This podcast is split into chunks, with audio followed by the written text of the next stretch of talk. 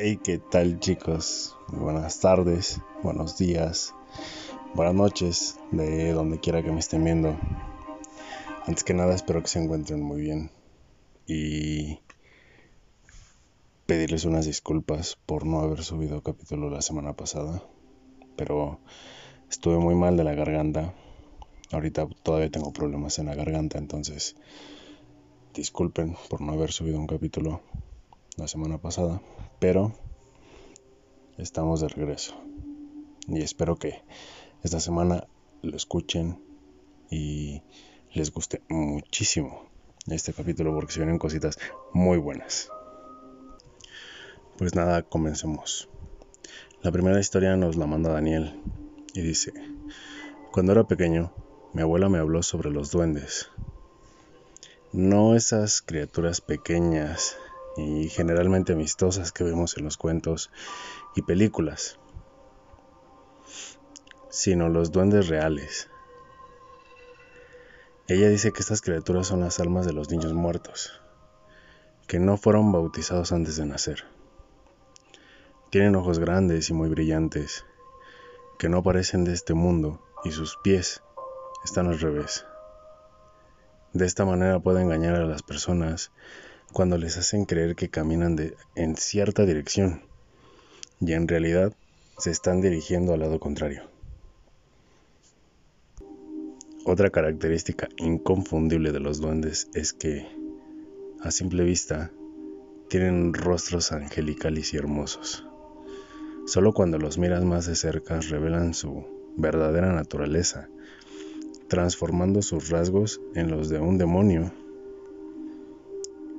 cuando un niño muere sin saber, sin haber recibido el bautismo, su alma queda atrapada en un cuerpo diferente, me comentaba mi abuela. Se convierten en, en, duendes y se dedican a robar a otros niños para llevarlos a lo más profundo del monte. Nadie sabe qué hacen con ellos, pero usan todo lo que está a su alcance para lograr secuestrarlos. Juguetes, canciones, etc. Por eso debes tener mucho cuidado y no alejarte demasiado cuando salgas de casa, me decía mi abuela. Aquí es en donde comienza la parte escalofriante de esta historia. Yo tenía 8 años cuando ocurrió. Estaba jugando en el jardín de mi casa. Después de conversar con la abuela, ella esperaba el almuerzo y de vez en cuando me veía por la ventana. De pronto, alguien llamó mi atención, susurrando mi nombre. Alcé la mirada y lo vi. Allí, entre los árboles, un pequeñín me miraba con interés. Tenía un rostro pálido y muy dulce, aunque había algo extraño en sus ojos negros y demasiado grandes. ¿Quieres venir a jugar conmigo? ¿Quién eres? Ese ser sonrió de una manera que me dio escalofríos. Algo no andaba bien ahí, pero yo no sabía lo que era, a ciencia cierta. Si me acompañas, podemos comer cosas ricas. Tengo juguetes nuevos que te van a gustar. Por alguna extraña razón, aunque desconfiaba, no podía evitar ponerme de pie y comenzar a andar hacia él. Además, la propuesta sonaba tentadora, pero mi intuición no dejaba de advertirme que estaba en peligro. Miré hacia abajo y lo descubrí. Este niño estaba usando los zapatos al revés, pues sus pies estaban volteados. Un escalofrío me recorrió la espalda y me quedé paralizado. Cuando levanté los ojos, el duende seguía sonriendo, pero ya no era bello. Su rostro se había convertido en el de una bestia, con la piel arrugada y una expresión grotesca y burlona que concentraba la más pura maldad. Grité como nunca había gritado en mi vida. Mi abuela salió de inmediato a verme. El duende se había marchado cuando ella llegó. Yo no pude dejar de lloriquear en toda la tarde. Mis padres no me creyeron cuando les conté lo que había visto en el jardín. Ni ellos, ni nadie. Solo mi abuela lo hizo y pude ver en sus ojos el mismo miedo que sentía yo. La siguiente historia nos la cuenta nuestra amiga Jocelyn y la titula El llanto del muerto. Una mañana de octubre del año 1990 me levanté con una noticia muy triste. Había fallecido el hombre más querido del pueblo. No era un sacerdote, ni mucho menos un personaje adinerado. Fue el hombre más humilde del lugar. Siempre saludaba y daba un buen consejo cuando te lo encontrabas en el camino y a veces contaba alguna historia. Una semana antes de su muerte me lo encontré caminando. Lo alcancé para ayudarle con las bolsas que llevaba.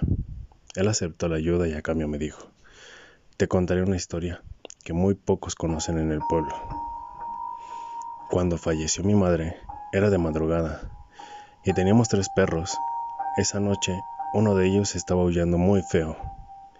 Se escuchaba un lamento como si alguien llorara. Y eso sucede porque la persona que acaba de fallecer está triste. El único que lo escucha es el perro. Y lo imita para que todos escuchen.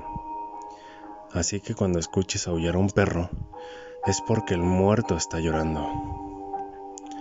Recordando esa historia del viejo, fui al sepelio y todos los perros del pueblito estaban aullando de una manera tan desgarradora que una señora me dijo, ¿oyes cómo llora el muerto?